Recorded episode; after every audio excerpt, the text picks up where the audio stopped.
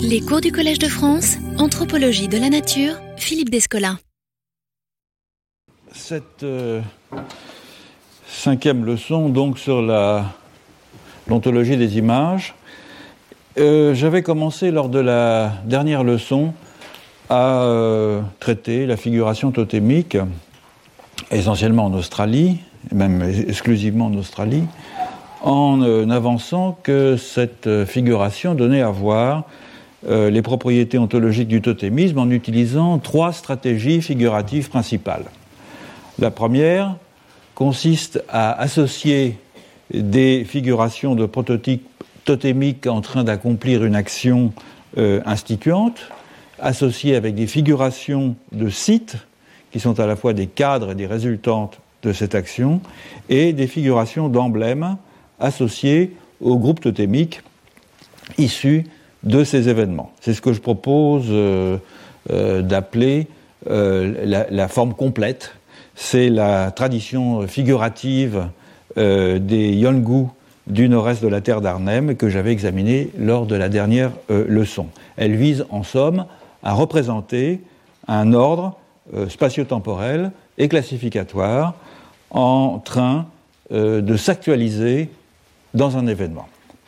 À partir de là, deux transformations euh, sont possibles, soit figurer l'ordre totémique au moyen de l'image de ceux qui l'ont engendré, mais en euh, supprimant ou en omettant euh, le résultat de leurs actions, soit au contraire ne figurer que le résultat de ces actions en omettant ceux qui en sont la cause. La première formule correspond aux peintures dites en rayon X, euh, des peuples de la partie euh, nord-occidentale de la terre d'Arnhem, notamment les peintures des Kunwinchku, et c'est d'elles que nous allons euh, nous occuper aujourd'hui. Alors, on connaît bien ces peintures en rayon X depuis pas mal de temps, grâce évidemment aux ethnographes, je reviendrai là-dessus, qui ont travaillé dans la terre d'Arnhem au cours des finalement du, dernier siècle, euh, mais tout particulièrement grâce aux études de Luke Taylor, qui a en particulier écrit une très belle monographie sur ce thème qui s'appelle Seeing the Inside. Et euh, euh, les peintures Kouinchku contemporaines sur écorce sont une. Alors, on va voir où on est. Donc la dernière fois, on a traité des, Yongu, donc la partie euh, euh, est de la terre d'Arnhem. Maintenant, on passe vers la partie euh, ouest. Il s'agit des Kumwinchku et, des Gaguju aussi, d'ailleurs, qui ont une, tradition assez similaire. et on trouve, je le dirai tout à l'heure, dans cet endroit qui est le Kakadu National Park, des peintures rupestres très anciennes qui, sont, qui relèvent des mêmes euh, schèmes euh, figuratifs. Donc ces peintures euh, contemporaines sur écorce sont une évolution de figuration plus ancienne sur les parois de grottes et d'abris sous roches, et aussi sur les parois intérieures d'abris en écorce, figuration qui avait attiré l'attention des premiers visiteurs dans la région à la fin du XIXe siècle et qui ont fini euh, à partir des années 50 par trouver leur chemin vers le marché de l'art international, c'est-à-dire beaucoup plus tôt en réalité que les peintures euh, dont nous allons parler euh, la semaine prochaine, du désert central, qui ont commencé à être diffusées à l'extérieur de l'Australie que, disons, à la fin des années 70 et même dans le courant des années 80. Les explorateurs qui visitent euh, la terre d'Arnhem euh, occidentale, et puis euh, surtout à, la fin du XIXe siècle, et puis surtout en 1912, le grand ethnographe Baldwin Spencer témoignent tous d'une très vive admiration pour les peintures rupestres. La tradition des peintures rupestres dans cette région, et notamment celle que l'on voit, comme je l'ai dit tout à l'heure, dans le parc national Kakadou, remonte à au moins 18 000 ans. Euh, mais là, il y a des ruptures stylistiques et la continuité stylistique actuelle avec la tradition donc contemporaine des euh, Kunwichku, remonte seulement, si l'on peut dire, à 3000 ans. Mais sur 3000 ans, c'est quand même une durée très très longue pour une continuité stylistique. Entre 1985 et 1987, une enquête systématique dans la région du parc national Kakadou a révélé près de 3000 peintures dans 231 abris sous roche, datant euh, grosso modo de 1000 ans avant Jésus-Christ jusqu'à maintenant, et caractérisées par les mêmes conventions stylistiques. Euh, ces peintures sont toutes caractérisées par la technique dite qu'on a appelée ensuite euh, dans la littérature ethnographique sur l'Australie des rayons X, c'est-à-dire par le dévoilement des parties internes des figures représentées. Elles ont à peu près euh, la même taille que l'objet représenté, ces peintures, et elles utilisent comme couleur pour l'essentiel du rouge, du blanc et du jaune. Voici quelques exemplaires euh, dans des, donc de peintures rupestres hein, dans des grottes. Ça c'est au sud, au sud, au sud-est du parc national Kakadu, le Death Adder Gorge. Autre modèle, donc vous voyez de façon très caractéristique la représentation des éléments internes euh, du, euh, de l'animal. Voilà. Jusque dans les années 1950, euh, les Kumichku habitaient dans des abris sous roche. C'est la raison pour laquelle on trouve ces peintures dans des abris sous roche. Et lorsqu'il n'y avait pas d'abris sous roche disponible à proximité, dans des abris en écorce d'eucalyptus, euh, de sorte que la peinture des abris d'écorce et la peinture rupestre relèvent d'un même mouvement. Il s'agit euh, de figurer sur les lieux d'habitat euh, des images qui sont à la fois décoratives et qui permettent aussi d'apprendre des choses aux enfants, comme le disent les Kouinchkou. Voilà un abri d'écorce dans les années 1920 voyez, qui sont constitués euh, de, grands rectangles d'écorce d'eucalyptus, et c'est à l'intérieur de ces abris que l'on peignait ces grands rectangles d'eucalyptus pour, euh, avec les, mêmes motifs que ce que l'on trouvait dans les grottes. Les euh, premiers Européens, Spencer au premier chef, ont collecté des peintures d'abris sur écorce et ont commandé ensuite des peintures directement sur écorce au Kuwinchku euh, dans un format analogue à celui euh, des pièces d'écorce qui constituaient les abris. La collection que Spencer a accumulée au début euh, du XXe siècle a eu un impact considérable sur le développement de la peinture Kuwinchku sur écorce et sur la systématisation du style dit rayon X. Et à une époque où la culture aborigène était encore euh, systématiquement euh, dénigrée, Spencer a été le premier à reconnaître dans ses peintures une iconographie très originale et à la diffuser, notamment à Melbourne, parmi euh, les peintres impressionnistes australiens dont il était l'ami. Donc il y a eu un mouvement primitiviste, si on peut dire, en Australie, un peu analogue à ce qui s'est passé en Europe à l'époque où les peintres découvraient euh, l'art, euh, en tout cas les images, euh, notamment d'Afrique et, du, sud des États-Unis. Cette action de, diffusion menée par Spencer. Et naturellement, les, publications qui ont eu très tôt un très grand succès ont contribué à établir la peinture sur écorce comme une catégorie euh, reconnu d'art primitif, témoignant des euh, premiers balbutiements de l'art, puisque Spencer, euh, qui était un évolutionniste convaincu, voyait les aborigènes australiens comme représentatifs des échelons les plus primitifs dans l'évolution de l'humanité. Ça, c'est le genre d'écorce que Spencer aurait pu recueillir. Là, elle a été collectée un peu plus tard par Mountford, euh, mais c'est le format et euh, le type de peinture que l'on peignait sur ces plaques d'écorce à l'intérieur des abris en écorce d'eucalyptus. Vous voyez que cette,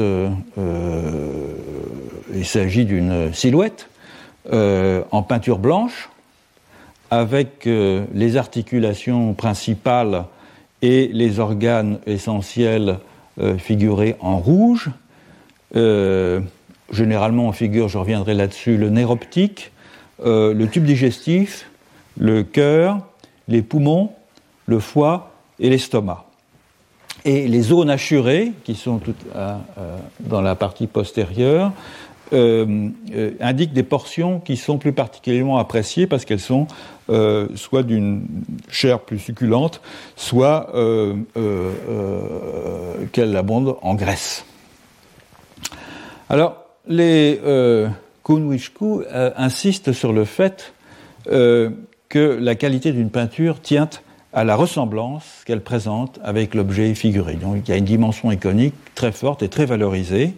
Et lors de leur apprentissage, les peintres Kunwichku euh, deviennent peu à peu capables de maîtriser un très grand nombre euh, de schèmes euh, morphologiques correspondant à une grande variété d'espèces animales. Tant que ce n'est pas le cas, ces jeunes peintres, les, les, néophytes, s'exposent à des remarques ironiques ou à des critiques qui provoquent chez eux une honte cuisante. Donc il y a une incitation à se perfectionner qui est très forte parce que euh, ils, ils, sont très sensibles euh, à ces euh, critiques. Par contraste, donc avec les peintures Yongu que nous avons vues lors de la euh, leçon précédente, qui sont très compartimentées et dont toute la surface euh, est occupée par des motifs, l'impeinture traditionnelle euh, Kunwichku est constituée de un ou deux sujets. Alors maintenant, il y en a beaucoup plus, on en verra, mais euh, nous entrons dans une ère de la virtuosité, si l'on peut dire, mais traditionnellement, on n'y avait qu'un ou deux sujets, euh, qui se détachent sur un fond d'ocre rouge uniforme. Et la première étape de toute peinture euh, consiste donc à préparer ce fond sur ce rectangle d'écorce. C'est de l'ocre stabilisé avec de l'eau et avec maintenant avec un peu de, colle à bois dilué. Euh, et sur ce fond, euh, là où les silhouettes sont peintes avec une couleur d'un blanc éclatant, qui est obtenu par un carbonate de magnésium et de calcium qui est accessible dans certains sites localement. Une dimension esthétique fondamentale de la peinture, c'est l'équilibre de la figure blanche euh, pour les Kungwishku en tout cas, euh, mais on en verra aussi quelques exemples tout à l'heure, je crois, pour tout le monde, euh, l'équilibre de la figure blanche se détachant sur le fond du rectangle rouge. Et il est possible, à ce stade, lorsque l'on figure la, la, silhouette, sans donc avoir complété l'intérieur, de corriger un tracé défectueux en reprenant en rouge euh, la bordure de la figure et en repassant ensuite euh, sur celle-ci une couche de blanc. Et c'est d'ailleurs souvent les peintres les plus expérimentés qui reprennent ainsi les tracés des plus jeunes ou qu'ils font euh, ces tracés entièrement pour eux.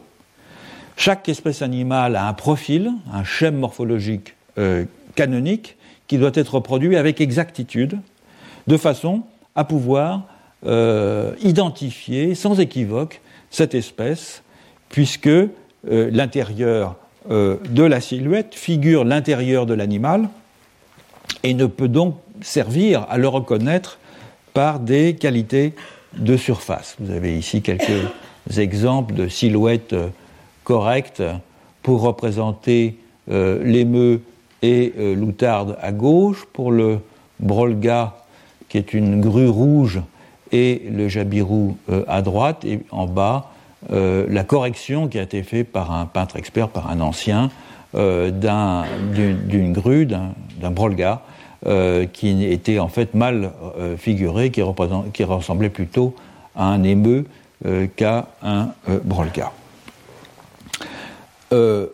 Reproduire par exemple avec exactitude la silhouette du kangourou est une compétence que les jeunes artistes mettent longtemps à acquérir. il existe sept espèces distinctes de kangourous euh, dans la région, chacune avec des caractéristiques morphologiques évidemment qui lui sont propres, quelquefois très ténues, c'est une queue qui est plus ou moins euh, fournie euh, ou touffue, des oreilles qui sont plus ou moins pointues ou redressées, etc. Et chacun de ces détails doit être reproduit avec exactitude de façon à permettre l'identification. les différences de taille entre les espèces étant figurées par des modifications subtiles de la forme du corps. Et les peintres expérimentés, qui sont parvenus euh, à maîtriser euh, l'iconographie standard, c'est-à-dire la figuration de la silhouette selon un profil euh, correct, et de l'intérieur, font porter leur effort plus particulièrement sur la fluidité et sur le dynamisme des attitudes. On en a ici un, un, bon exemple. C'est le serpent arc-en-ciel c'est-à-dire c'est la forme qui est extérieure, là, c'est ça, hein, qui entoure le kangourou. Donc là, le, peintre euh, a euh, enroulé le serpent arc-en-ciel, euh, une, galiode autour du kangourou, en figurant des couleurs vives, en bande épaisse, pour suggérer l'arc-en-ciel. Autrement dit, l'iconicité est, dans le cas présent, tout à fait fondamentale, à tout le moins la conformité un schème figuratif reconnu par tous comme étant la figure la plus ressemblante euh, au prototype. Une fois euh, figurée la silhouette reconnaissable du prototype, il faut la remplir. Et c'est là que les choses se compliquent. Mais euh, avant euh, d'aborder cette question, il faut dire quelques mots sur l'organisation sociale euh, Kunwishku, qui présente des similitudes, comme un peu partout en Australie, avec euh, bien évidemment celle que l'on a vue la dernière fois, celle des Yongu, mais qui, en diffèrent sur plusieurs points.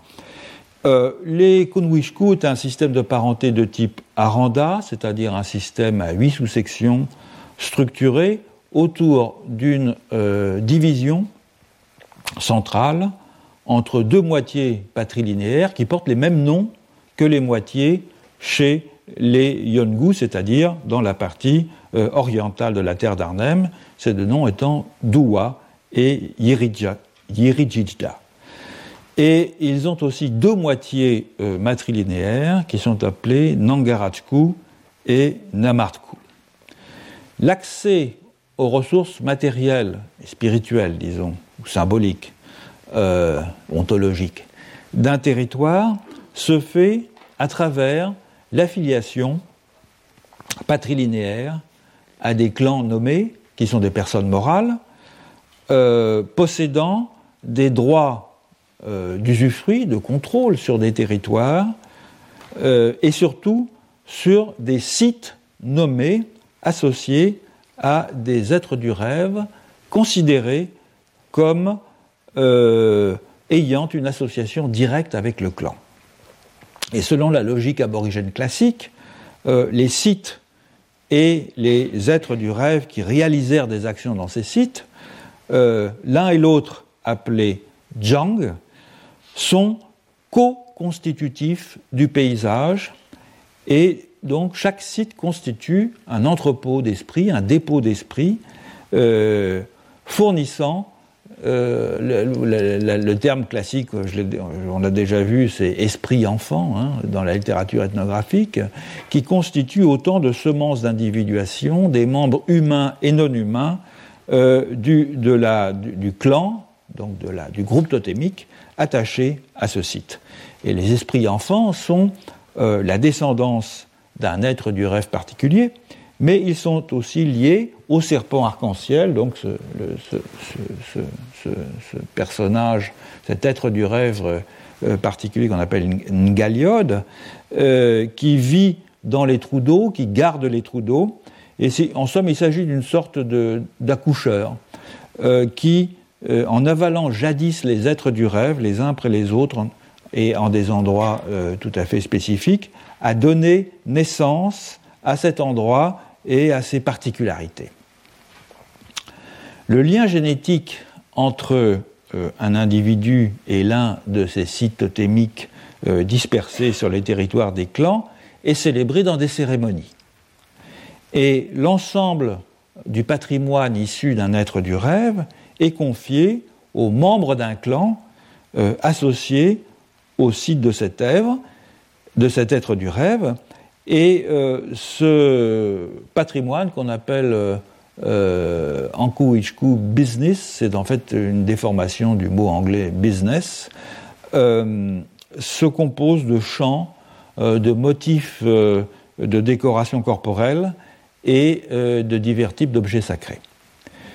Tous les sites sur le territoire d'un clan n'ont pas été engendrés par le même être du rêve, de sorte que les membres d'un clan peuvent s'identifier à différents êtres du rêve, célébrés dans différents sites au cours de cérémonies euh, distinctes. Il arrive d'ailleurs souvent qu'un être du rêve se soit euh, manifesté dans des territoires appartenant à d'autres clans, de sorte que plusieurs clans peuvent se trouver euh, conjointement responsables des cérémonies pour un même être du rêve.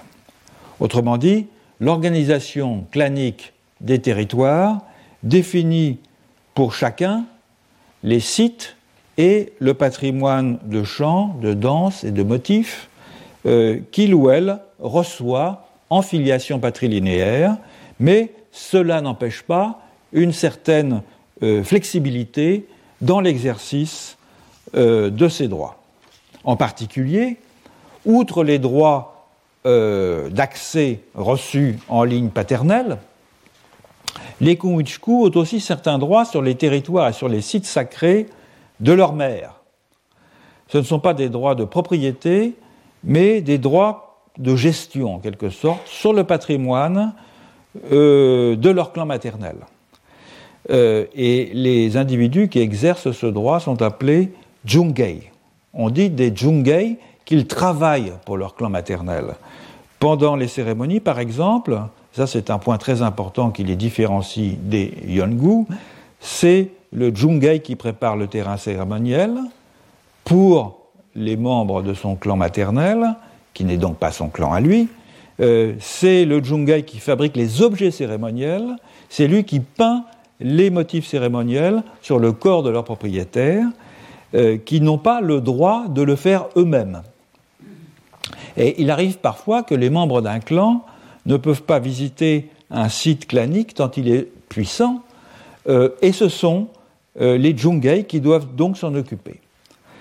Euh, ceci signifie que les Jungei, qui sont donc les gestionnaires pour un clan maternel, ont le droit de visiter les sites les plus importants de ce clan, ils ont le droit d'apprendre les histoires qui concernent ces sites, et, last but not least, euh, ils ont le droit de produire et de manipuler les objets sacrés euh, et les motifs pictographiques de ce clan, même s'ils n'ont pas, vis-à-vis de ce clan, un lien d'identification ontologique direct.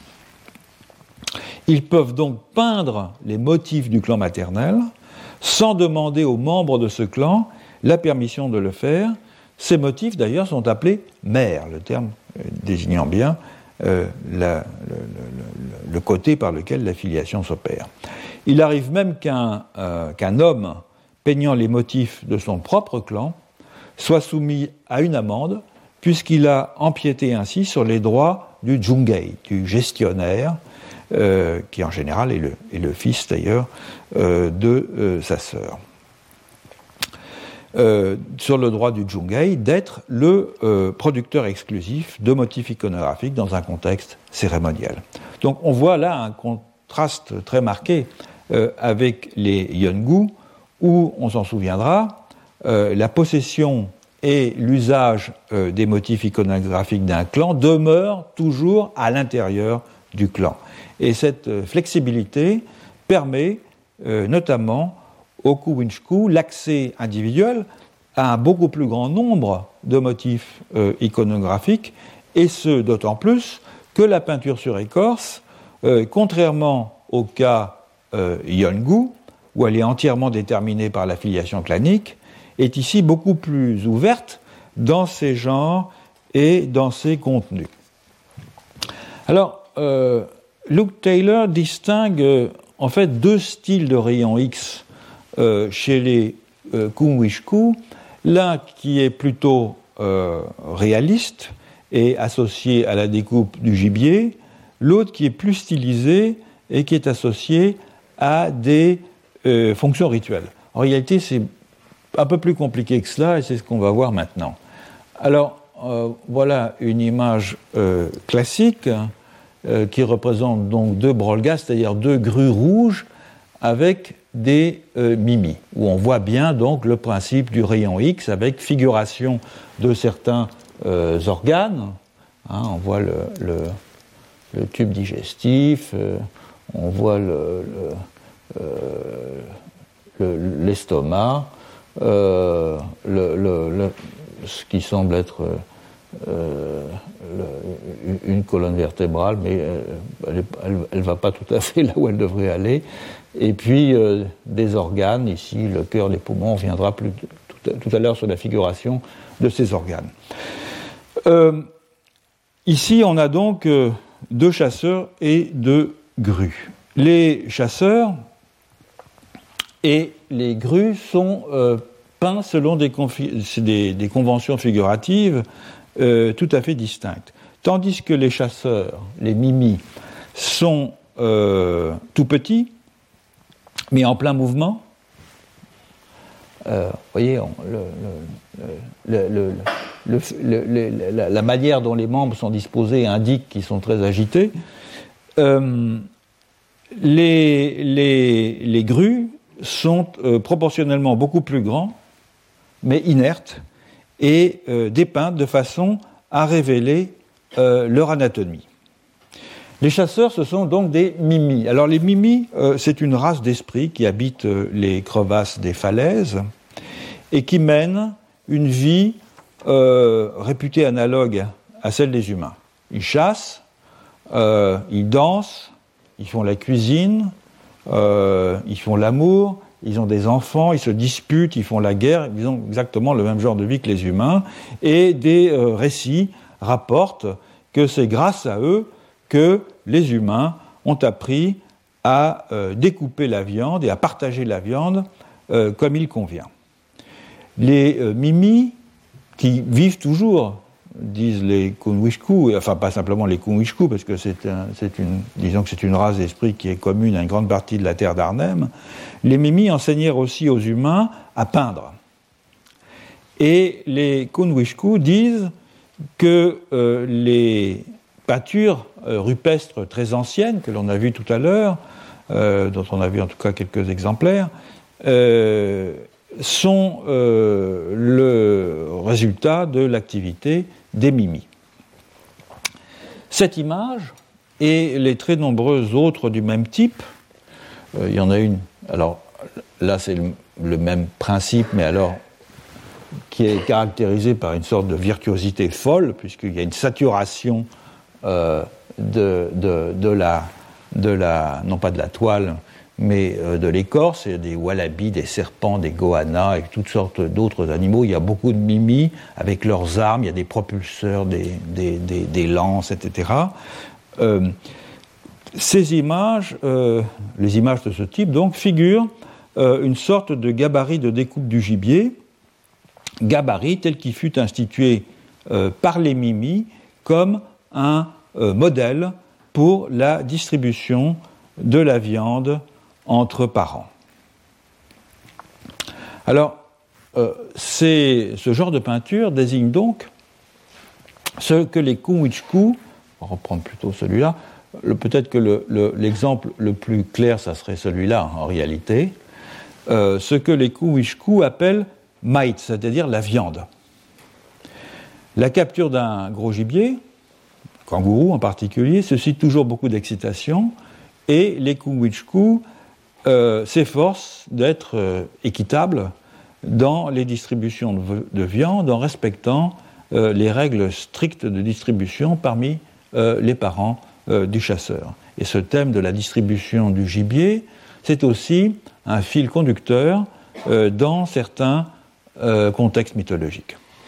Et comme on le verra plus loin, la création d'objets sacrés peut être considérée comme une découpe aussi des êtres du rêve en morceaux de corps et la responsabilité des membres du clan euh, vis-à-vis de l'entretien de ces objets sacrés peut être métaphoriquement euh, assimilée aux normes pour le partage du gibier entre parents.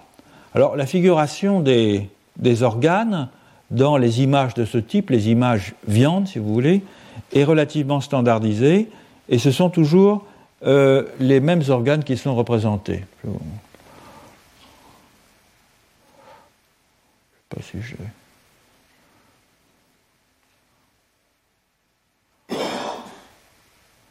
Oh, l'image a disparu. Tant pis. C'est pas une grande importance. Euh,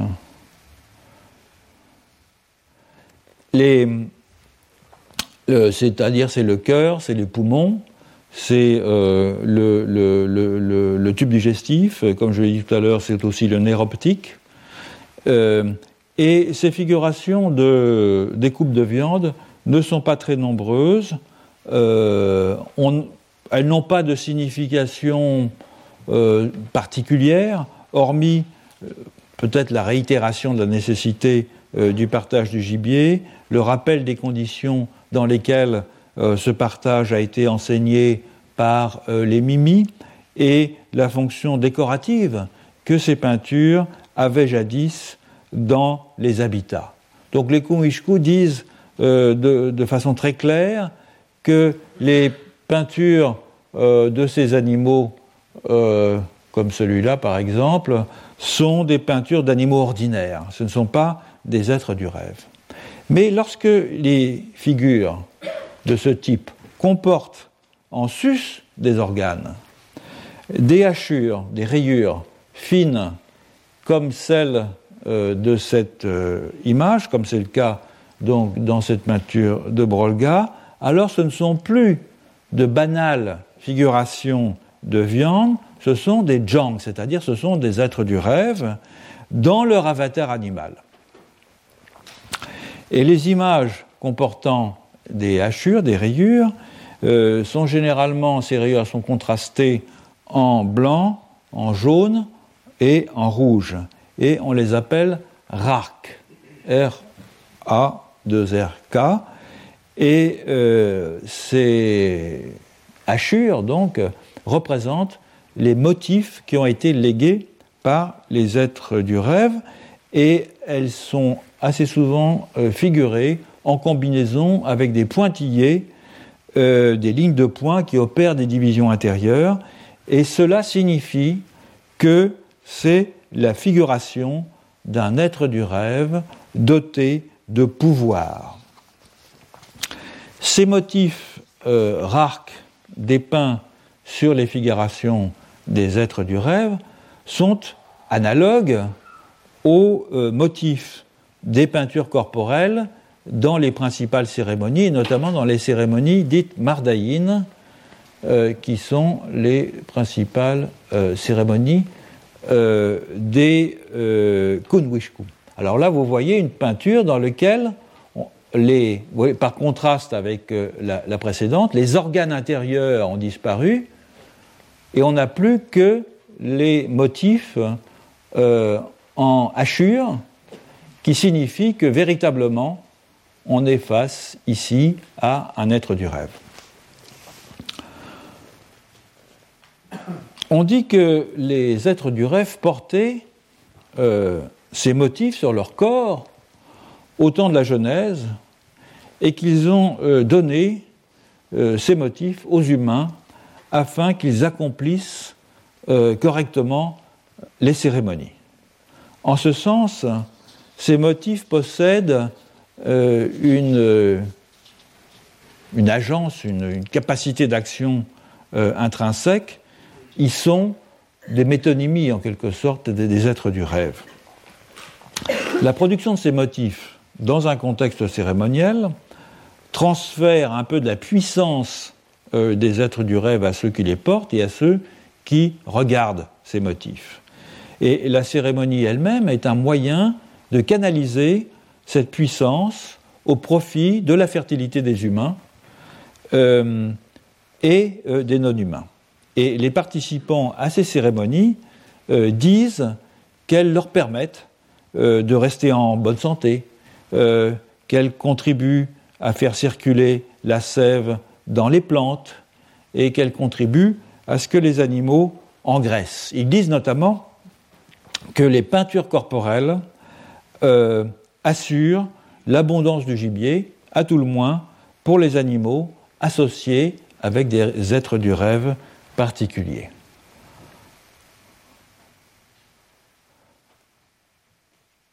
Tiens. Il y a quelques images qui ont disparu, peu importe.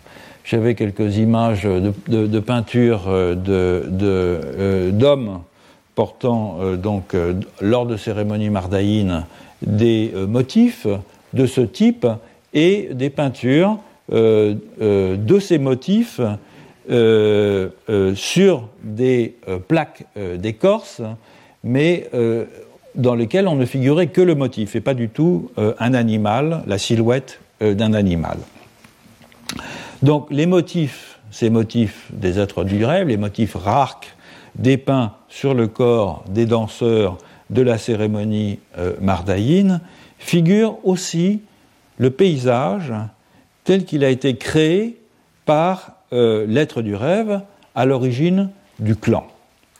Il révèle aussi euh, les organes internes de l'être du rêve et, par extension, les organes internes des euh, danseurs qui incarnent euh, l'être du rêve.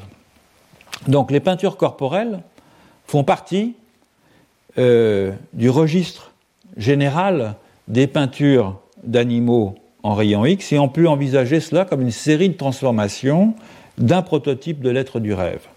La figuration des seuls motifs sans silhouette actualise l'être du rêve sous une forme simplifiée, ou bien euh, euh, l'actualise aussi dans les peintures corporelles, ou bien euh, dans des peintures sur écorce dans lesquelles ces motifs recouvrent la silhouette de l'animal, de, de l'être du rêve. Et la figuration euh, cette figuration des motifs à l'intérieur de la silhouette de l'animal, hypostasiant cet être du rêve, l'actualise de façon plus complète, c'est-à-dire en jouant sur toute la gamme euh, de euh, l'iconicité. Revenons maintenant à ces, aux images, à, ces deux, images, à ces deux grues rouges. On a vu donc que ces oiseaux ne sont pas que de la viande, qu'ils sont aussi euh, des êtres du rêve. Le fait qu'ils soient inertes, alors que les mimis euh, s'agitent euh, à leur périphérie, ne signale pas seulement qu'ils sont morts, mais aussi qu'ils sont éternels dans leur structure et dans ces subdivisions internes, et que les relations que ces structures entretiennent entre elles sont aussi dotées de permanence. Cette présence euh, structurale, révélant un ordre euh, immuable, contraste avec l'activité un peu brouillonne euh, des esprits mimi qui, tout comme les humains, s'inscrit dans une organisation du cosmos qui leur préexiste et sur laquelle ils ne peuvent pas exercer d'influence. Donc cette image, ce genre d'image révèle deux caractéristiques euh, fondamentales que l'on retrouve dans toutes les peintures euh, D'abord, non seulement euh, les êtres du rêve, dans leur apparence animale, ne sont jamais figurés en train euh, d'accomplir une action, mais ils ne sont jamais figurés non plus en interaction les uns avec les autres. Ce qui irait à l'encontre de ce qu'ils sont, c'est-à-dire des sortes de chartes hors du temps de l'organisation totémique. Par euh, contraste, les mimis sont souvent dépeints ensemble, engagés dans toutes sortes d'activités, euh, à la manière des humains dont ils sont une sorte de métaphore iconique. Deuxième trait euh, caractéristique, c'est que l'animal est spécifié par une silhouette en profil qui exclut tout décor, tout environnement, toute euh, figuration euh, d'un cadre dans lequel il mènerait une activité quelconque. L'absence de fond indique qu'il ne s'agit donc pas d'un être particulier situé dans le monde, euh, et y menant euh, des actions, mais qu'il s'agit de certaines propriétés du monde, d'une certaine façon, qui sont enveloppées dans un être particulier. Au-delà de cet être, au-delà de l'être du rêve, il n'y a rien d'autre, si ce n'est peut-être ailleurs d'autres êtres semblables, euh, contenant d'autres propriétés du monde, mais qui ne sont jamais représentés de façon contigus en train d'interagir. Quant aux mimi, ils ne font pas vraiment partie de la scène, ils sont d'ailleurs absents de pas mal de, peintures des êtres du rêve. Les peintures des êtres du rêve classiques, euh, euh, euh, on, y a introduit des quantités de, mimi, comme c'est le cas dans cela, probablement en partie par, goût même de la virtuosité, et puis aussi parce que c'est devenu euh, un, un, schème euh, narratif en quelque sorte auquel les amateurs euh, de peinture sur écorce s'attendent. Donc les mimis en réalité peuvent être considérés comme une sorte de projection de l'identité du peintre. C'est le peintre qui se représente, c'est un autoportrait du, peintre qui se représente en train de figurer l'être du rêve. C'est une manière de signature qui joue sur l'identité fonctionnelle, mais non ontologique, euh, entre les esprits euh, inventeurs de la figuration et euh, des règles du partage de la viande, et puis les humains qui les imitent. Un autre type de, peinture rayon X, réalisé euh, par les Kungwishku, rend particulièrement manifeste l'identité ontologique entre des humains et l'être du rêve à l'origine de leur groupe totémique.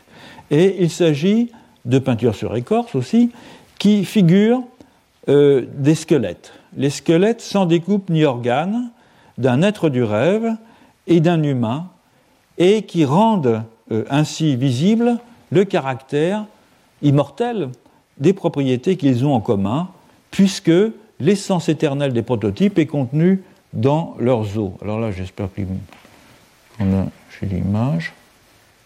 Non, décidément. Il y en a beaucoup qui ont disparu comme ça. C'est les mystères de.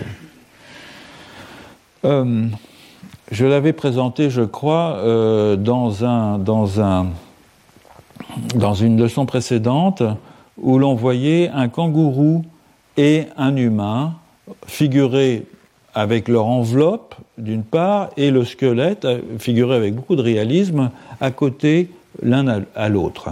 Et euh, une caractéristique de la peinture, c'est que le kangourou, qui était le kangourou euh, antilopin, était représenté non pas avec les jambes, enfin les pattes arrière repliées, comme sont les kangourous, mais déployées, de sorte que dans le déploiement du squelette, on avait un parallélisme entre l'humain et le kangourou.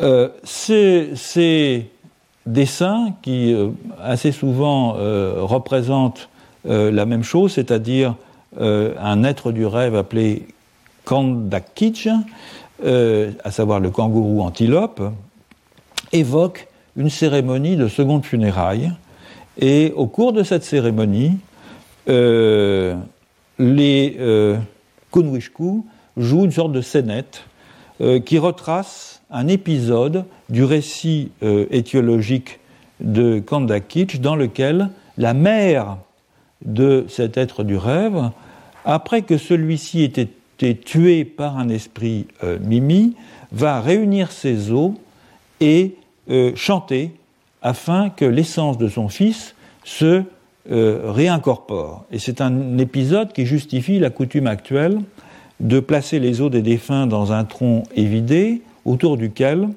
euh, on chante et on danse de façon à ce que l'âme de clan, c'est-à-dire la semence d'individuation totémique du, défunt, euh, soit libérée des os et puisse être guidée vers le réservoir, vers le dépôt d'âme enfant du, de la, du clan, où elle pourra se réincorporer dans un nouvel humain.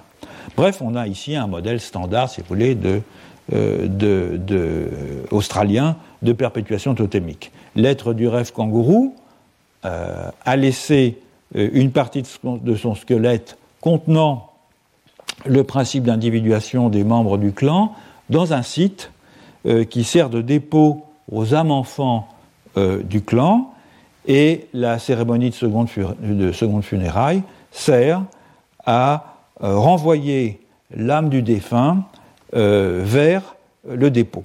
Et la peinture, que malheureusement je ne peux pas vous montrer, rend euh, visible cette communauté de destin de l'être du rêve et de l'humain dont il est issu en mettant l'accent sur l'identité de la structure interne, c'est-à-dire sur l'identité du squelette. Donc, par-delà la morphologie externe dissemblable, et qui est figurée par la silhouette, la structure des squelettes de l'humain et du kangourou euh, sont presque identiques et soulignent leur profonde identité ontologique, cette similitude étant, euh, dans le cas euh, présent, c'est-à-dire dans le cas de cette image, renforcée par l'artifice, comme je l'ai dit tout à l'heure, qui consiste à figurer le kangourou antilope comme s'il était debout et non, comme à l'accoutumée, avec les pattes arrière euh, repliées. Par ailleurs, euh, la figuration du squelette, euh, c'est-à-dire l'absence d'organes, de figuration d'organes et de chair, attire l'attention sur les os qui sont le siège de l'essence prototypique que l'être du rêve et l'humain ont en commun. De sorte que comme l'écrit euh, Luke Taylor, je le cite, la juxtaposition des deux figures de squelette articule la métaphore de similitude entre l'essence spirituelle de l'humain et celle de l'être ancestral.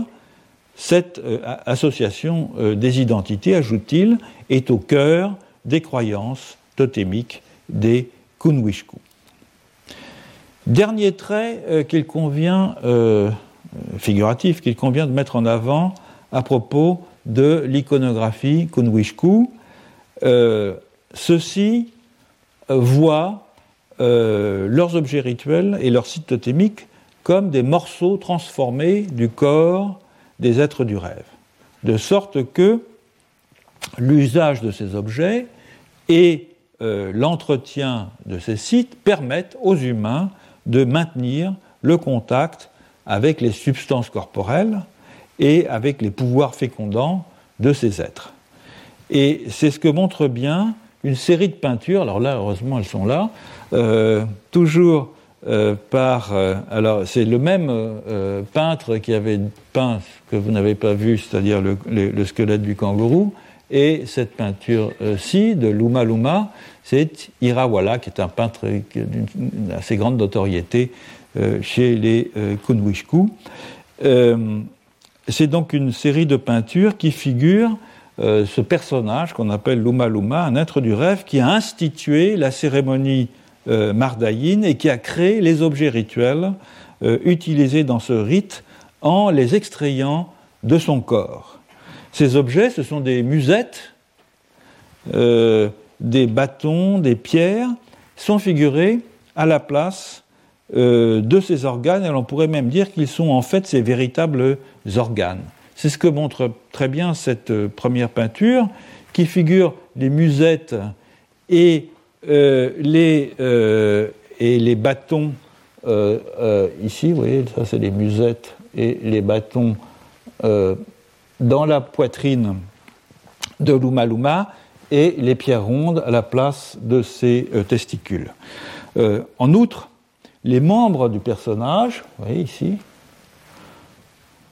sont finement euh, segmentés par des lignes de points, euh, qui sont des motifs caractéristiques des objets et des peintures corporelles de la cérémonie mardaïte. Ce sont donc des motifs dits rarques. Deuxième peinture, euh, là, Luma Luma est déjà démembré, c'est-à-dire que ses jambes hein, et son pénis ont été euh, déjà euh, euh, découpés, ou coupés en tout cas, et ces os sont eux-mêmes devenus des objets sacrés, ils sont déjà figurés, vous voyez ici. Hein. La figuration de ces os, notamment ceux du bras et de l'avant-bras, donnant à voir la permanence dans le temps des objets sacrés issus de l'être du rêve, en, concordance donc avec la convention figurative euh, du squelette.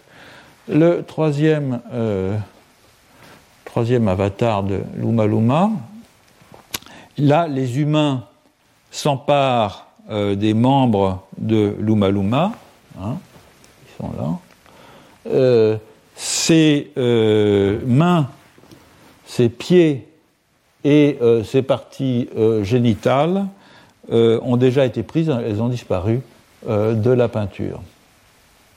Mais on garde quand même la convention, par exemple, de la figuration et des os, de la colonne vertébrale, et puis toujours, bien sûr, les motifs euh, rayés. Et finalement, dans la quatrième peinture, Luma Luma apparaît comme un corps décomposé, complètement démembré. Ces os gisants en désordre autour de lui, euh, déjà décorés comme des objets sacrés. Et de fait, les objets sacrés utilisés dans la cérémonie euh, du Mardaïn ressemblent tout à fait à cette représentation des eaux de Luma Luma et sont euh, perçus comme leur reproduction. Donc c'est une excellente façon d'exprimer ces, ces, quatre peintures, la nature en quelque sorte partogénétique de l'engendrement euh, totémique. Les existants euh, humains et non humains ne résultent pas d'une action de façonnement euh, par des ancêtres démiurgiques, ils furent ils forment des parties qui furent séparées des êtres du rêve, mais qui continuent à entretenir avec le tout dont ces parties sont issues une relation de consubstantialité euh, absolument essentielle. D'ailleurs, bien que Luma Luma euh, soit dépeint sous une forme humaine, il s'agit plutôt d'un cadre visuel euh, pour une conception finalement plus abstraite, dans la mesure où son corps englobe tous les objets rituels et tous les êtres du rêve, d'où les clans Kuwinchku actuels, sont issus. En ce sens, il figure l'unité des différents groupes totémiques dans le langage très expressif de l'anatomie. Tout comme les composantes des corps humains, euh, les différents groupes totémiques euh, sont ontologiquement distincts, quoique fonctionnellement interdépendants.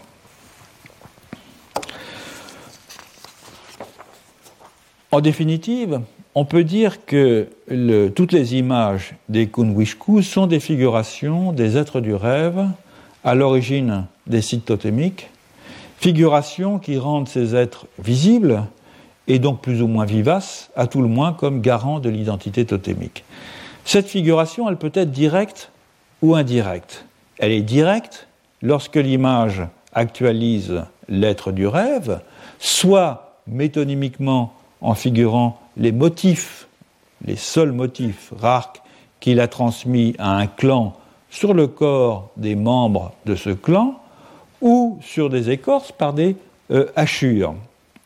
Soit, et peut-être figuré de façon réaliste, voire hyper réaliste, au moyen de la figuration de cet être du rêve sous la forme d'une silhouette où sont représentés ses motifs rarques, ou bien son squelette, ou bien ses organes convertis en objets sacrés, parfois les trois ensemble. Ou bien la figuration de l'être du rêve enfin est indirecte lorsque c'est un animal quelconque, lorsque c'est de la viande, pour reprendre la terminologie kunwishku, euh, qui est représenté donc à la manière d'un gabarit de découpe du gibier avec ses subdivisions, ses internes et ses organes. Mais cette figure évoque néanmoins un être du rêve particulier par au moins deux traits. D'abord parce que tout animal appartient à une classe totémique, nécessairement, et que sa figuration, même sous forme de gibier, même sous forme de viande, renvoie au prototype totémique dont il est l'incorporation. Ensuite, parce que les principes de découpe du gibier et euh, d'entraide entre les parents ont été transmis par les êtres du rêve. Donc vous l'avez ici un, schéma qui euh, synthétise en quelque sorte les différentes euh, formes de l'expression figurative d'un prototype des êtres du rêve, soit directement par une figuration pleinement iconique, Hein, c'est-à-dire silhouette d'un être du rêve portant des motifs rares comme les brolgas par exemple, soit la figuration du squelette, soit la figuration des organes comme objet sacré dans le cas de Luma Luma, soit en haut par une figuration métonymique, c'est-à-dire des motifs rares peints sur le corps des humains dans une cérémonie, des motifs rares peints sur une écorce, et enfin l'hypostase animale du prototype par la figuration d'un animal dont on ne représente que les organes euh, internes.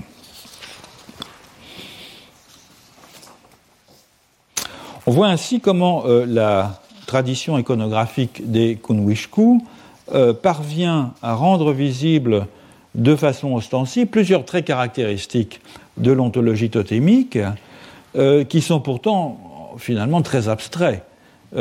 L'identité d'essence et de substance entre les humains et leur totem, la permanence des propriétés qu'ils ont en commun, l'englobement dans le totem de ses propriétés et des objets qu'il a engendrés, et tout cela en jouant sur un registre figuratif fondé pour l'essentiel sur le langage de l'anatomie, c'est-à-dire de la structure, sur finalement le privilège accordé à la forme, au statisme euh, et au systémique sur le fond, sur le dynamisme, sur le narratif.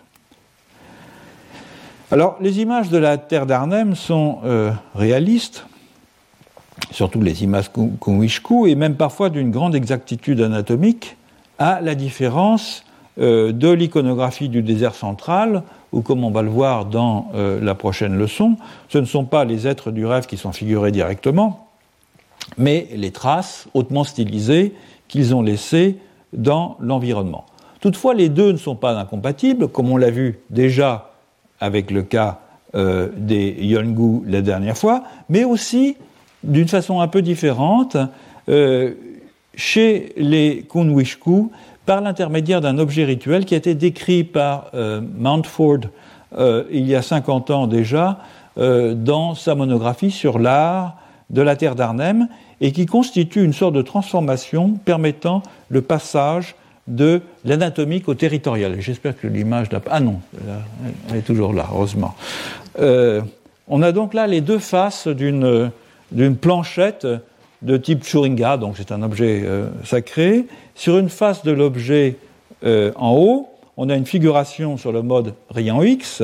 Alors c'est une illustration tirée euh, de, de, de, de, elle n'est pas de très bonne qualité. c'est une figuration d'un être du rêve, donc un poisson, Baramundi. Et sur l'autre, on a une figuration géométrique qui représente à la fois une stylisation très épurée des parties du corps euh, du Baramundi, en même temps que les traits caractéristiques du relief qu'il a euh, créé.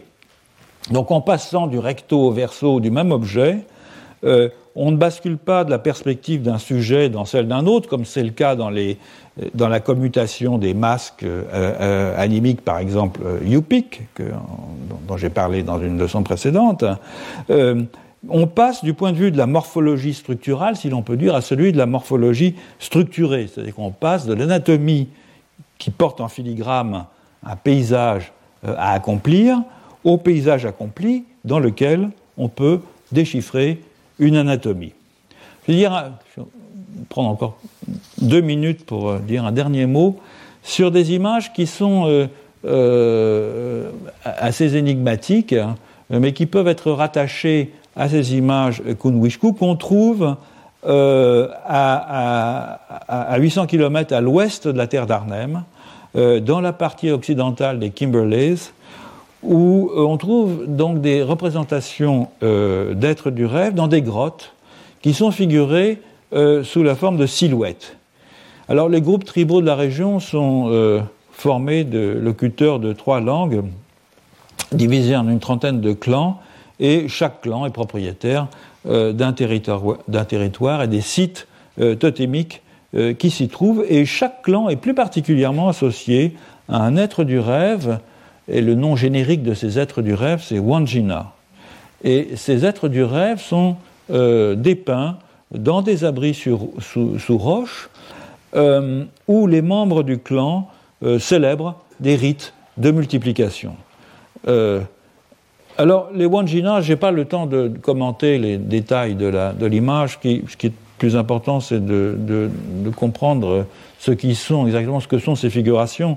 Les Wanjina sont figurés sur les murs avec les plantes et avec les animaux qui appartiennent à la classe totémique engendrée euh, par chacun d'entre eux. Et un aspect euh, tout à fait fondamental des cérémonies euh, consacrées au Wanjina consiste à repasser de la peinture sur ces figures dans les abris sous roche afin d'assurer l'abondance des espèces représentées, chaque clan comptant sur les autres clans pour qu'ils assurent ce processus régénérant euh, au profit des espèces dont ils n'ont pas la charge. Donc c'est une forme de rite de multiplication classique euh, en Australie, mais qui se fait principalement en venant euh, stabiliser en quelque sorte l'image de ces Wanjina et des espèces qui sont issues d'eux.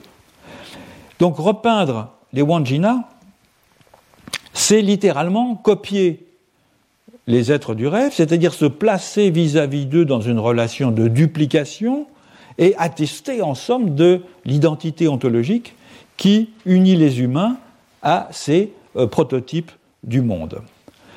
Euh, les Wanjina, vous pouvez le voir, ont les yeux vides, euh, ils sont dépourvus de bouche, car leur action ordonnatrice s'étant accomplie, ils n'ont plus besoin d'organes sensibles.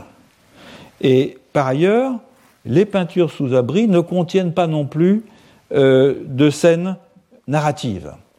Ce sont uniquement ces images de prototypes et de ce qu'ils ont engendré. Et ce caractère euh, hiératique des Wanjina est recherché car, en fait, disent euh, les groupes de la région, les aborigènes de la région, ce sont les Wanjina eux-mêmes qui euh, ont réalisé ces peintures, parce qu'après avoir façonné euh, le paysage, ils se sont retirés dans des grottes et se sont littéralement peints sur les parois. Autrement dit, ils se sont métamorphosés en peinture.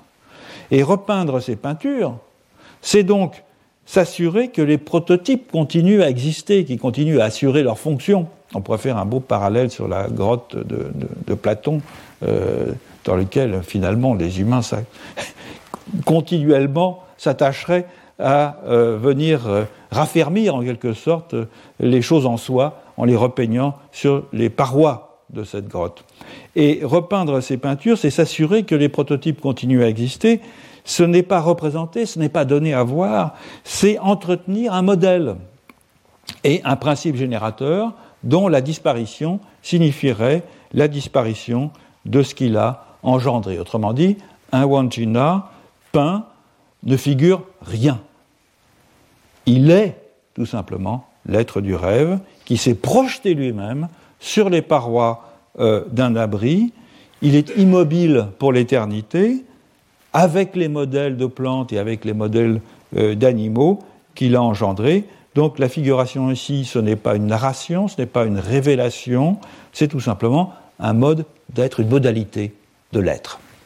Et en ce sens, on a une continuité avec ces représentations Kunwishku de l'ouest de la terre d'Arnhem. Voilà, je vais m'arrêter là. Retrouvez tous les contenus du Collège de France sur www.colège-2-france.fr.